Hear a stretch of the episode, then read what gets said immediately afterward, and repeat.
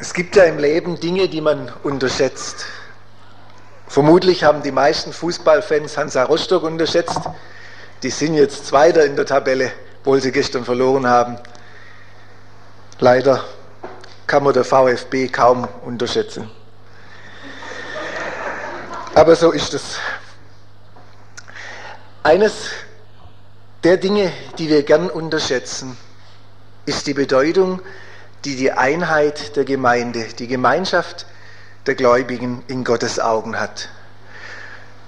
Und deshalb sind wir manchmal bereit, sie leichtfertig aufs Spiel zu setzen, damit wir in einem kleinen Punkt Recht behalten oder um ein wenig besser dazustehen als die anderen oder um ein Ziel durchzusetzen, was wir haben oder weil wir neidisch sind auf jemand, der vielleicht ein bisschen mehr Macht oder ein bisschen mehr Anerkennung hat oder aus welchen oft so nichtigen Gründen auch immer, fällt uns leicht, die Einheit unserer Gemeinschaft aufs Spiel zu setzen. Wir werden in den nächsten drei Predigten über dieses Thema nachdenken, die Einheit der Gemeinde. Und in dieser Serie will ich versuchen, euch mit hineinzunehmen in Gottes Traum von Gemeinschaft. Heute wollen wir darüber reden, wie wichtig Gemeinschaft und Einheit für Gott ist die Bedeutung von Einheit. Also darum geht es heute. Und wir werden die Bedeutung von Einheit in Gottes Augen an drei entscheidenden Schnittpunkten in der Heilsgeschichte uns anschauen. Und ich hoffe, dass dadurch, dass wir das tun, uns die enorme Wichtigkeit, die Gemeinschaft in Gottes Augen hat, richtig deutlich wird. Der allererste Schnittpunkt, der ist ganz am Anfang. Wenn wir die ersten drei Verse der Bibel lesen, dann entdecken wir darin schon etwas ganz Bedeutsames für unser Thema. Wir lernen nämlich etwas über Gott und ich lese das jetzt mal. Da heißt es, 1. Mose 1, Vers 1, am Anfang schuf Gott Himmel und Erde. Hier sehen wir Gott, den Vater, am Werk. Dann geht es weiter. Und die Erde war wüst und leer und es war finster auf der Tiefe und der Geist Gottes schwebte über dem Wasser. Wer ist hier erwähnt? Der Heilige Geist. Und dann geht es weiter. Und Gott sprach, es werde Licht. Und es ward Licht. Jetzt sind die Bibelkenner gefragt, wer ist dieses wirksame Wort Gottes, durch das alle Dinge geschaffen wurden? Genau, Jesus im Johannesevangelium wird ja dieser Text aufgenommen. Und da heißt es, am Anfang war das Wort und das Wort war bei Gott und Gott war das Wort. Dasselbe war im Anfang bei Gott. Alle Dinge sind durch dasselbe gemacht und ohne dasselbe ist nichts gemacht, was gemacht ist. Und das bezieht sich auf Jesus. Also bereits in den ersten drei Versen der Bibel präsentiert sich Gott als eine Dreiheit göttlicher Wesen, als eine ewige Gemeinschaft in Einheit. Und von dieser Gemeinschaft leiten alle anderen Gemeinschaften ihre Existenz ab. Für Gott hat Gemeinschaft deshalb so einen hohen Stellenwert, weil er selber die Kraft und die Wärme und die Dynamik von drei Personen in einer erlebt. Das heißt, Gott ist Gemeinschaft. Gemeinschaft liegt in seinem Wesen begründet. Und deshalb gilt, wenn Gott nach seinem Bild schafft, dann schafft er Gemeinschaft. Deshalb heißt es in 1. Mose 1, Vers 27 von der Erschaffung des Menschen, und Gott schuf den Menschen zu seinem Bilde. Zum Bilde Gottes schuf er ihn und er schuf sie als Mann und Frau. Also als was schuf er sie? Als Gemeinschaft von Mann und Frau. Dieser Gedanke wird dann in 1. Mose Kapitel 2, dem zweiten ausführlichen Schöpfungsbericht, noch einmal vertieft. Da wird erklärt, dass Gott ein wunderbares Wesen schuf, das sein Bild widerspiegelte, nämlich einen, einen Mann. Dass ihr Frau das sage, das wundert mich jetzt. Aber erstaunlicherweise bezeichnet er den Zustand dieses Wesens im Gegensatz zur gesamten restlichen Schöpfung als nicht gut. Also für die Frauen ist das wahrscheinlich nicht so erstaunlich. Aber warum macht er das? Es war nicht gut, weil er allein war. 1. Mose 2, Vers 18. Und Gott, der Herr, sprach, es ist nicht gut, dass der Mensch allein sei. Der Mensch war eine perfekte Schöpfung Gottes, aber solange er keine Einheit leben konnte, war er nicht gut. Der Theologe Dr. Bilizikian, von dem ich viele Gedanken in dieser Predigt übernommen habe, sagt, da Gott die Dreieinigkeit ist, verkörpert er Vielfalt in Einheit. Deshalb erfordert eine Schöpfung nach seinem Bild die Erschaffung einer Vielfalt von Personen. Gottes größte Leistung war nicht die Erschaffung eines einzelnen Menschen, sondern die Erschaffung einer menschlichen Gemeinschaft. Um also dieses Problem jetzt zu lösen, dass der arme Adam allein war, hat Gott für ihn ein Gegenüber geklont. Sagt, ich will ihm eine Gehilfin machen, die um ihn sei. Und wörtlich steht hier nicht Gehilfin, das ist eine etwas unglückliche Übersetzung. Da steht eigentlich einen starken Helfer oder Retter. Das gefällt euch jetzt sicher wieder, ihr Frau. Und dieses Wort wird im Alten Testament oft als Bezeichnung für Gott selber gebraucht. Ja, also das ist, das ist keinesfalls eine Art Dienstmagd gemeint oder jemand, der den Launen des Mannes da abhelfen muss, sondern jemand, der ihn aus dieser Einsamkeit, aus dieser misslichen Lage befreit. Es geht nicht um eine Beziehung einseitiger Unterordnung oder Unterdrückung, sondern um eine vollkommene Gemeinschaft in Einheit. Und dazu braucht es halt zwei Personen. Mindestens mal. Diese besondere Einheit, die zwischen Mann und Frau herrschen sollte, wird dann in diesem, in diesem Bericht unterstrichen dadurch, wie Gott die Frau schafft. Das ist ja eine besondere Art und Weise. Da heißt es dann, ihr kennt das, den, den Bericht 1. Mose 2, Vers 21, da ließ Gott der Herr einen tiefen Schlaf fallen auf den Menschen und er schlief ein. Und er nahm eine seiner Rippen und schloss die Stelle mit Fleisch. Und Gott der Herr baute ein Weib aus der Rippe, die er von dem Menschen nahm und brachte sie zu ihm. Alle anderen Lebewesen, inklusive des Mannes, wurden aus Staub geschaffen, den Gott dann belebt hat. Nur die Frau wurde sozusagen aus dem Mann herausgeholt. Also Gott hat sozusagen tief in den Mann hineingegriffen und hat diesen anderen Teil des göttlichen Bildes, das dort bereits verborgen war, herausgeholt. Mann und Frau stammen aus einer einzigen Wurzel. Und seht ihr, wie nahe hier der Mensch in dieser Zwei-Einheit, die er ist, der Drei-Einheit Gottes kommt. Seht ihr, wie weit zurück die Bedeutung von Einheit reicht? Einheit hat ihren Ursprung in Gottes eigenem Wesen, das er in der menschlichen Gemeinschaft abgebildet hat. Also im Menschen sollte Gottes eigenes Erleben von Gemeinschaft noch einmal Wirklichkeit werden. Das war der Sinn der Schöpfung des Menschen. Leider hat dieser Traum nicht lang gehalten. Nur wenige Verse später lesen wir, wie die Menschen zunächst die Gemeinschaft mit Gott verloren, und zwar aus ähnlich nichtigen Motiven, wie wir bis heute immer wieder Gemeinschaft aufs Spiel setzen. Die haben sich einreden lassen, dass sie zu kurz kommen und dass Gott ihnen etwas vorenthält und dass sie jetzt gefälligst selber mal endlich was unternehmen müssen dagegen. Und so sind sie Gott ungehorsam geworden, haben die Grenze, die er ihnen gesetzt hat, überschritten und als Folge davon zerbrach die Einheit mit ihm und auch ihre Einheit untereinander. Solange sie im Zustand ihrer Unschuld waren, fanden sie nichts dabei, nackt und ohne sich zu schämen durch den Garten zu laufen, und sie konnten ihre Blöße und ihre körperlichen Unterschiede als Ausdruck ihrer Einheit in Verschiedenheit annehmen. Aber in dem Moment, als die Gemeinschaft mit Gott zerbrach, da wurde es für sie unerträglich. Und aus der Einheit wurde ein Gegeneinander. Das 1. Mose 3, Vers 16 treffend beschreibt, wenn da zur Frau gesagt wird, du hast Verlangen nach deinem Mann, er aber wird über dich herrschen.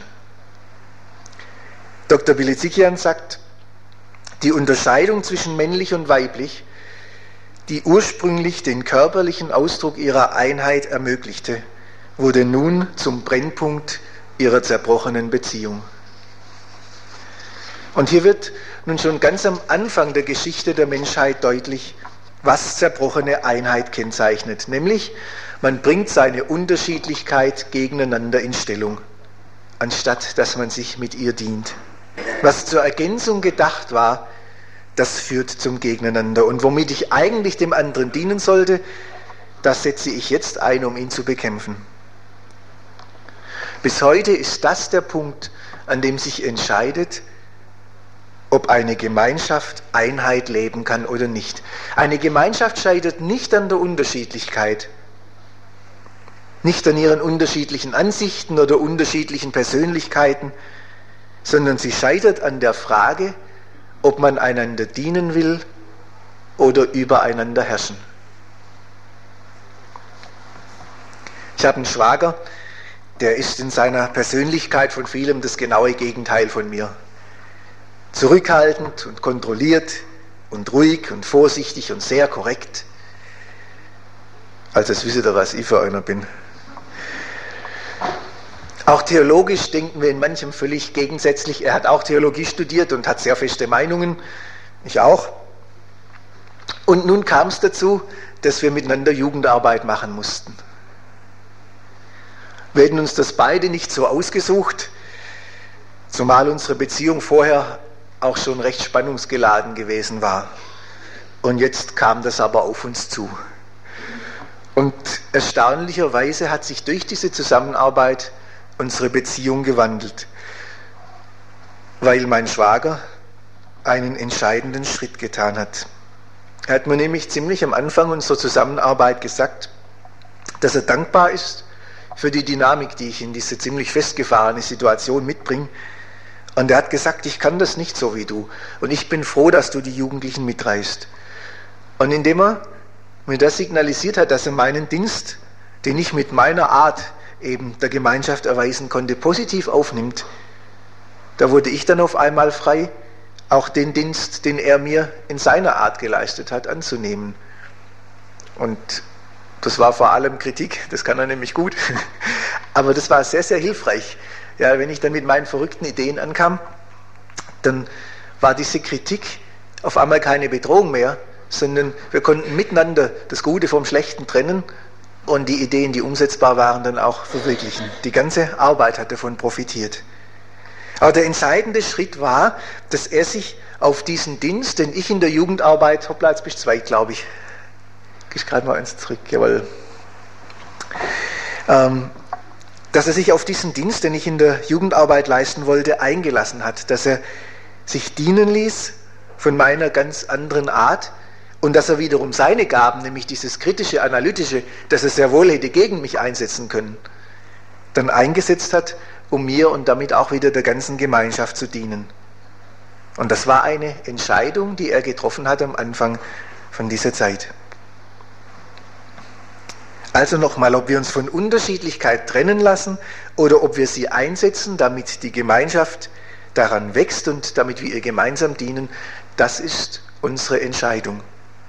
Unterschiedlichkeit an sich bedeutet niemals Trennung. Nun, damals war dieser Zerbruch der Einheit durch den Sündenfall ein schwerer Schlag für Gott. Aber Gott hat nicht aufgegeben. Bald nach dem Sündenfall hat er mit Menschen deren Herz dafür offen war, begonnen, Gemeinschaft zu bilden. Erst mit Henoch, dann mit Noah, später mit Abraham und aus diesen Nachkommenschaft dann ein ganzes Volk, mit dem er seinen Traum von Gemeinschaft leben wollte. Das war leider eine Serie von Fehlschlägen, die ganze Geschichte Israels. Aber in dieser Geschichte blitzt auch immer wieder die Hoffnung auf, die Gott durch seine Propheten wachhielt, dass eines Tages es eine wirkliche Wiederherstellung dieser zerbrochenen Gemeinschaft geben würde. Und all diese Versprechen haben ihre Erfüllung gefunden, als Gottes eigener Sohn Jesus Christus Mensch wurde und für die Schuld der Menschheit am Kreuz starb.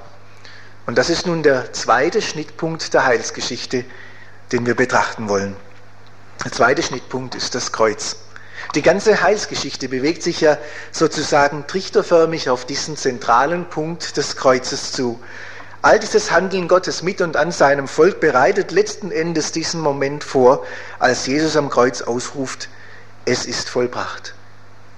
Und alles, was dann hinterher geschieht, durch die Apostel, durch die erste Gemeinde und durch die Gemeinde Jesu bis heute, das entwickelt sich wieder heraus aus diesem Geschehen am Kreuz. Der Schweizer Theologe Oskar Kuhlmann hat deshalb zu Recht das Kreuz die Mitte der Heilsgeschichte genannt. Es ist der entscheidende Punkt, der Wendepunkt in der Geschichte dieser Welt. Und jetzt wollen wir an diesem Symbol des Kreuzes etwas Entscheidendes lernen. Denn es bildet die Mission Jesu tatsächlich sehr angemessen ab. Das Kreuz hat ja zwei Balken. Da gibt es den senkrecht stehenden und der steht für die Wiederherstellung unserer Beziehung zu Gott. An diesem Balken starb Jesus aufgespannt zwischen Himmel und Erde, damit er unsere Schuld sühnt. Und wenn wir auf dieses Versöhnungsangebot Ja sagen, dann können wir wieder in Gemeinschaft mit Gott eintreten. Die Gemeinschaft, zu der wir ursprünglich gemacht waren. Und das symbolisiert dieser senkrechte Balken. Viele Christen denken, dass eine persönliche Beziehung zu Gott alles ist, was den christlichen Glauben ausmacht. Aber das Kreuz hat ja noch eine andere Dimension. Ein senkrechter Balken allein macht kein Kreuz aus. Die Arme Jesu waren an einem waagrechten Balken ausgestreckt. Da Jesus für jeden von uns starb und ihm jeder gleich wichtig ist, strecken sich seine Arme jedem entgegen, der sich mit Gott versöhnen lassen will und nehmen ihn so mit hinein in eine neue Gemeinschaft, in der wir auch miteinander versöhnt sind. Als Jesus nach dem einen größten Gebot gefragt wurde, da sagte er, es gibt nicht eins, sondern zwei. Du sollst den Herrn, deinen Gott, lieben von ganzem Herzen, von ganzer Seele und von ganzem Gemüt. Das ist der senkrechte Balken. Und Du sollst deinen Nächsten lieben wie dich selbst. Also das ist der Waagrechte.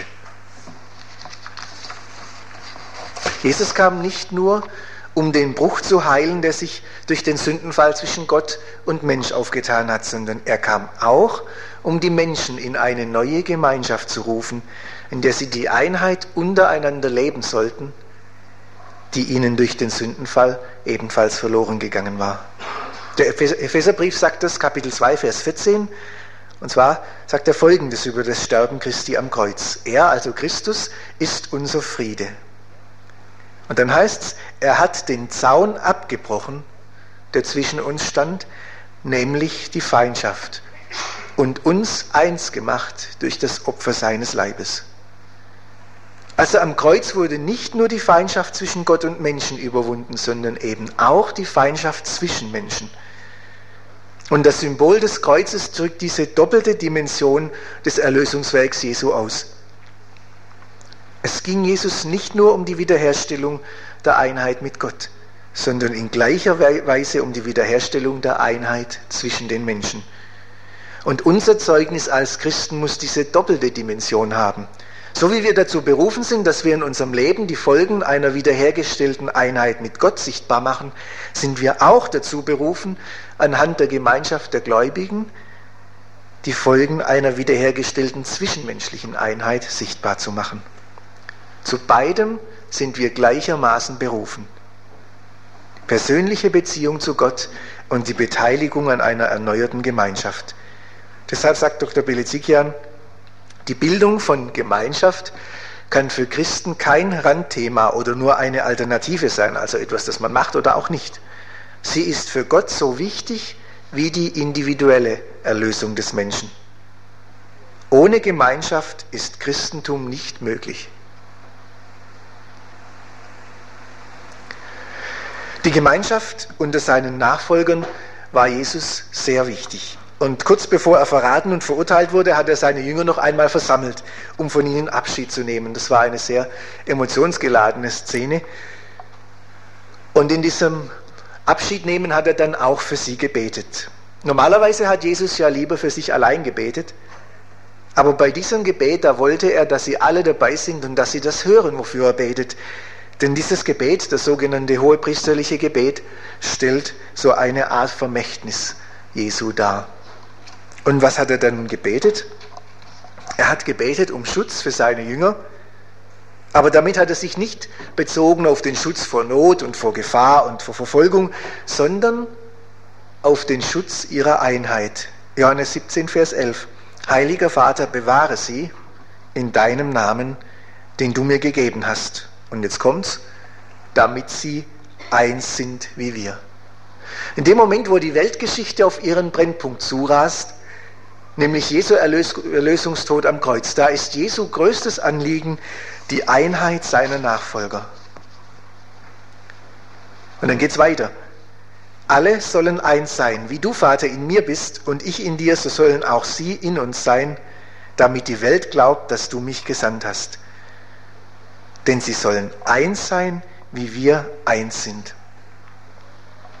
Diese Verse zeigen schon, dass es Jesus dabei nicht um ein geschlossenes Auftreten nach außen ging, sondern es ging ihm darum, dass wir eine Einheit leben, die zutiefst im Wesen Gottes begründet ist. Mit anderen Worten, es ging ihm um die Wiederherstellung der Einheit, die den Menschen bei der Schöpfung ursprünglich anvertraut war.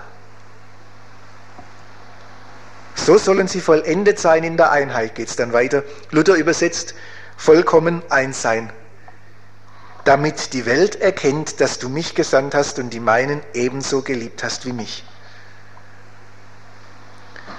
Jesus wiederholt sich hier immer wieder. Und diese zahlreichen Wiederholungen in diesem Gebet drücken seine Sorge aus, seine große Sorge um die Einheit. Denn Jesus wusste, dass seine Gemeinde den Missionsauftrag nicht wieder erfüllen können, wenn sie es nicht schaffen würde, der Welt Einheit vorzuleben. Nur wenn die Welt an der Gemeinschaft der Christen die Kennzeichen der göttlichen Gemeinschaft ablesen kann, besteht die Chance, dass sie sich ernsthaft für die göttliche Wirklichkeit interessiert. Und nur in dem Maß, wie die Gemeinde Einheit lebt, kann die Welt Jesus glauben. So sagt Jesus selber. Was für eine Bedeutung legt Gott auf die Gemeinschaft unter den Gläubigen? Zeichnet man da nicht ein zu hohes Ideal? Ist das überhaupt erreichbar? Ich weiß, dass ich ein hohes Ideal zeichne, wenn ich das so erkläre. Und ich weiß auch, dass man zum Teil ganz andere Dinge erlebt. Lass mich was von Dagesheim erzählen. Da hat kürzlich ein Ehepaar seine Erfahrungen mit der Gemeinschaft ziemlich traurig so beschrieben. Diese Gemeinde ist sehr vereinnahmend, haben sie gesagt. Zuerst, wenn man kommt, dann wird man von einer Schicht von Herzlichkeit empfangen, aber danach, danach bekommt man Arbeit und nichts mehr von der Nähe, die man sich wünscht. Dafür haben die Leute keine Zeit. Und zwei andere haben dann ergänzt in diesem Gespräch, wir haben nicht mal die Herzlichkeit am Anfang erlebt. Es ist sehr schwer, in die Gruppen und Klicken hineinzukommen beim Kaffeetrinken nach dem Gottesdienst, also das machen wir in Dagesheim einmal im Monat, da stehen wir allein und wissen nicht, wo wir uns hinsetzen sollen. Die Leute haben ihre Freunde und sind gegenüber Neuen abgeschottet. So sieht es wirklich aus. Oder ich denke an Streit und Zwistigkeiten. Gerade letzte Woche hat mir eine langjährige Mitarbeiterin erklärt, dass sie die Leitung ihres Kreises niederlegt und dass sie die auch nicht wieder aufnehmen wird, solange ein bestimmtes Mitglied zu diesem Kreis gehört. Solche Dinge tun weh. Und wir müssen uns ihnen stellen. Aber obwohl ich die Gebrochenheit und die Beschränkung unserer Bemühungen sehe, oder gerade deshalb kann ich nicht hinter dieses Bild zurück, das Gottes Wort zeichnet. Ich möchte das nochmal sagen. Einheit ist eine Entscheidung und die Frucht dieser Entscheidung wächst danach langsam mit Krisen, aber sie wächst, wenn wir uns für sie entscheiden. Gott misst der Einheit der Christen eine ungeheure Bedeutung zu. Und das sehen wir nun auch am dritten, am letzten Schnittpunkt der Heilsgeschichte. Der dritte Schnittpunkt ist das Ende. Noch im hohen priesterlichen Gebet schlägt Jesus den Bogen über die Zeit hinaus in die Ewigkeit. Vers 24, Vater, ich will, dass alle, die du mir gegeben hast, dort bei mir sind, wo ich bin. Sie sollen meine Herrlichkeit sehen, die du mir gegeben hast. Also das ist das Ende, die endgültige Bestimmung der Nachfolger Jesu, das ewige Leben mit Jesus in der Herrlichkeit. Und das wird nun im Neuen Testament immer wieder in verschiedenen Bildern auch ausgedrückt. Um die Gemeinde hier in dieser Welt darzustellen, verwendet das Neue Testament deshalb zum Beispiel das Bild von einer reinen, strahlenden Braut, die auf die Vereinigung mit ihrem Bräutigam wartet. Paulus tut das unter anderem in Epheser 5, 31 und 32. Und in diesem Text beschreibt er zuerst einmal die geheimnisvolle Schönheit und Tiefe einer Ehebeziehung nach Gottes Geboten. Wird manchmal an Hochzeiten gelesen. Und dann sagt er, das Geheimnis, das uns, das uns in solch einer Beziehung begegnet, ist groß. Ich aber beziehe es auf Christus und die Gemeinde.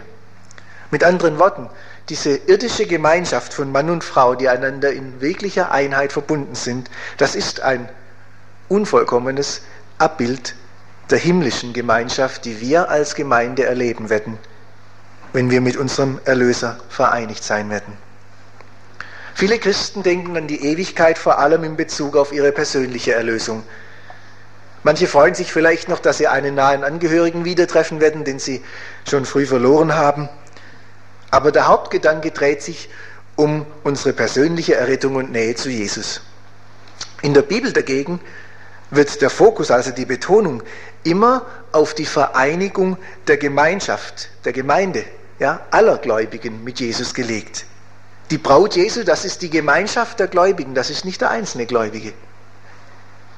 In 1. Thessalonicher 4, Vers 15 bis 17, da wird der, wird der Moment, in dem Jesus wiederkommt, um die Gläubigen zu sich zu holen, beschrieben.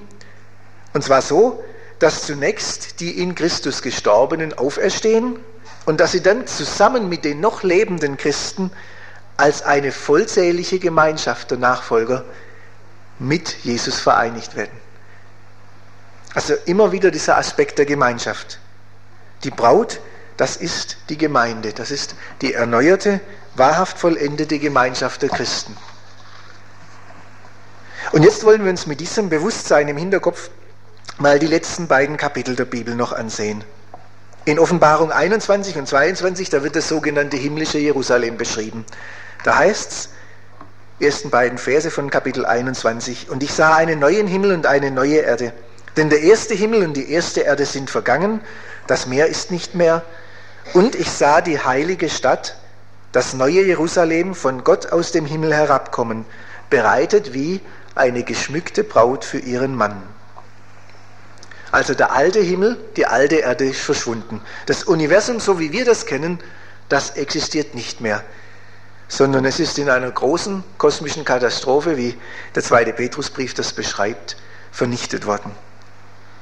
Dieses von der Sünde verdorbene System dieser Welt wird ohne Bedauern von Gott eliminiert, weil es durch etwas Neues ersetzt wird, das so schön ist, dass das Alte dagegen in Bedeutungslosigkeit verblasst. Und diese neue Wirklichkeit kommt direkt aus dem Himmel, das heißt direkt aus der Hand Gottes, das will das sagen. Es ist das Meisterstück seiner Schöpfung. Was ist das? Eine wunderschöne Stadt. Und diese Stadt wird nun gleichgesetzt mit ihr aufgepasst? Mit der Braut. Wer ist die Braut? Die Gemeinde, die Gemeinschaft der Gläubigen. Also wofür steht diese neue Stadt? Sie steht für die Gemeinschaft der Kinder Gottes. Und das wird nachher auch noch ausgeführt, das wird deutlich im Text. Kapitel 21, 12 bis 14 ist die Rede davon, dass auf den Toren dieser Stadt die Namen der zwölf Stämme Israel stehen und auf ihren Mauern die der zwölf Apostel. Also das heißt, dass die Gläubigen des Alten und des Neuen Bundes da dazugehören werden. Dieses neue Jerusalem, das ist die vollendete Gemeinschaft der Kinder Gottes aus Altem und Neuem Bund. Und dann beschränkt sich das nicht auf die zwischenmenschliche Gemeinschaft, es wird dann beschrieben, wie Gott selber mitten in dieser Stadt lebt. Da heißt es, dass es da keinen Tempel mehr gibt, Damals, als das geschrieben wurde, gab es noch einen. Und es heißt, es wird nicht mehr nötig sein, weil Gott selber ganz unmittelbar mitten in dieser Stadt leben wird. Also das himmlische Jerusalem, das ist ein Symbol, ein Bild für die vollkommene Gemeinschaft zwischen den Menschen und zwischen Gott und den Menschen.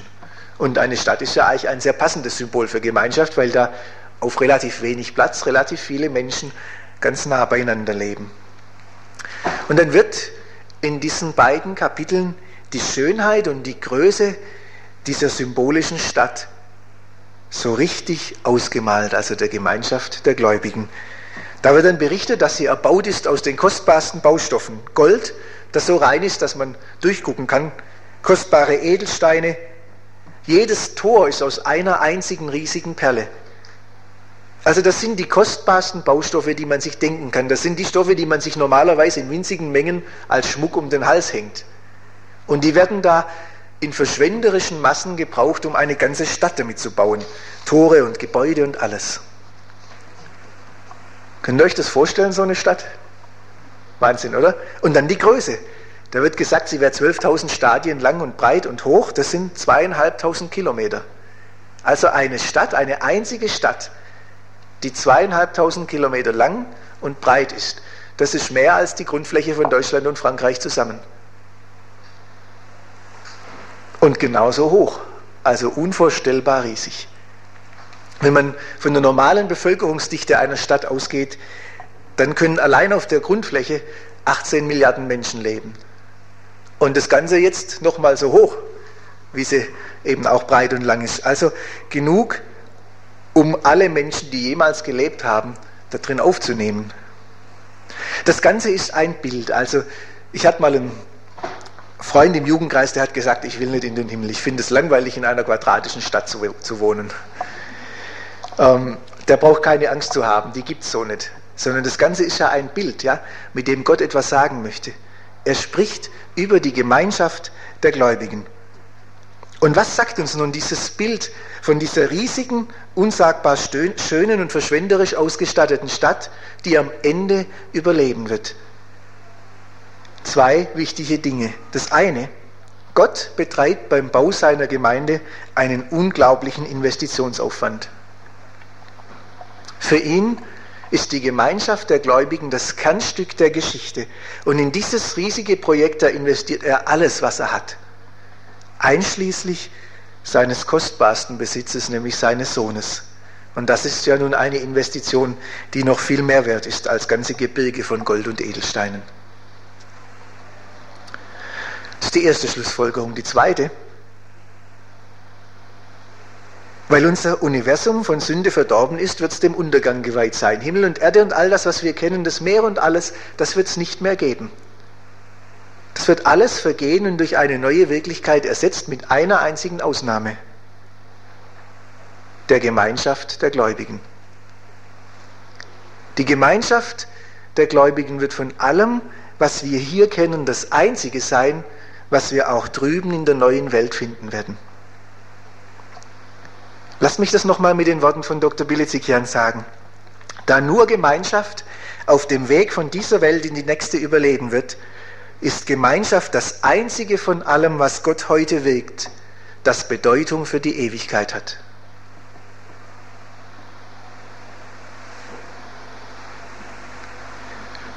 In all seinem Handeln in der Welt, und Gott handelt in ganz vielen Bereichen, in der Politik, ist heute für uns auch aktuell, in der Erhaltung der Schöpfung, in ach, so vielen Dingen. Aber in all diesem Handeln in der Welt hat für Gott ein Projekt höchste Priorität. Die Bildung einer ewigen Gemeinschaft aus erlösten Menschen.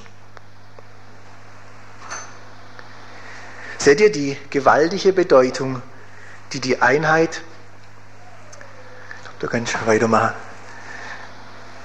die die Einheit und die Gemeinschaft in Gottes ewigem Plan hat. Das fängt an am Anfang, als er die Menschen nach seinem Bild schuf, da schuf er sie in Gemeinschaft, weil er selber Gemeinschaft ist. Als er sie dann durch den Tod seines Sohnes am Kreuz erlöste, rief er sie zurück. Zunächst in die persönliche Beziehung zu ihm, aber nicht nur. Dafür steht der senkrechte Balken des Kreuzes. Er rief sie zugleich auch in eine neue, erlöste Gemeinschaft untereinander zurück. Und dafür steht der waagrechte Balken. Und am Ende wird von all seinem Handeln in der Welt nur dieses eine Projekt bestehen bleiben. Eine neue Gemeinschaft die die Gläubigen hier auf der Erde bereits zu leben begonnen haben. Also an diesen drei wichtigsten Schnittpunkten der Heilsgeschichte begegnet uns die zentrale Wichtigkeit von Gemeinschaft in Einheit. Am Anfang, in der Mitte und am Ende. So wichtig ist sie Gott. Er hat alles da hinein investiert, was er hatte, einschließlich seines Sohnes. Und ich glaube, wenn man das gesehen hat, dann kann man ihre Bedeutung nicht mehr so leicht unterschätzen. Wir werden die nächsten Male darüber reden, wie Gemeinschaft in Einheit nun ein bisschen konkreter aussieht. Aber für heute wollen wir das festhalten. Einheit ist die Frucht einer Entscheidung, die wir treffen.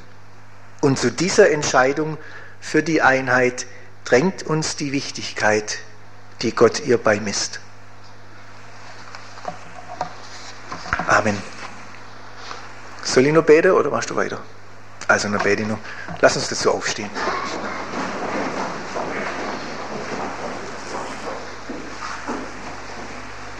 Herr, es ist etwas Besonderes, wenn wir als Menschen so Einblick kriegen in deine Gedanken. Und die Bibel, dein Wort, gibt uns das. Und so steht vor uns diese unheimliche Bedeutung der Gemeinschaft. Wir leben sie oft bei weitem nicht in dem Maß, mit der Konsequenz, mit der, ja, einfach von ganzem Herzen, so wie wir sie leben sollten. Und ich bitte dich, dass du uns darin korrigierst und uns dabei hilfst, ihr die Bedeutung auch zu geben, die du ihr zumisst. Vater, das hat so viel mit ganz konkreten Dingen dann zu tun. Vergeben, miteinander annehmen, mit dienen statt herrschen und all diese Dinge, die wir noch sehen werden. Und ich bitte dich, dass du uns dabei hilfst. Zunächst, indem du uns zu diesem Entschluss führst, dass wir wirklich so Gemeinschaft leben wollen, wie du dir das gedacht hast, Gemeinschaft in Einheit. Und dann, indem du uns leitest auf dem Weg, wie wir das umsetzen. Wir brauchen dich dazu. Und Herr, ich möchte dir an dieser Stelle einfach auch mal danken, wie die Gemeinschaft hier auch Peter und Uta begleitet hat und es sicher weiterhin tun wird, wie sie hinter Claudia stehen und das ja sicher auch für viele andere gilt, die dir irgendwo im Ausland dienen. Da wird schon ein Stück von dieser Einheit sichtbar. Und ich bitte dich, dass du das segnest und bestätigst. Amen.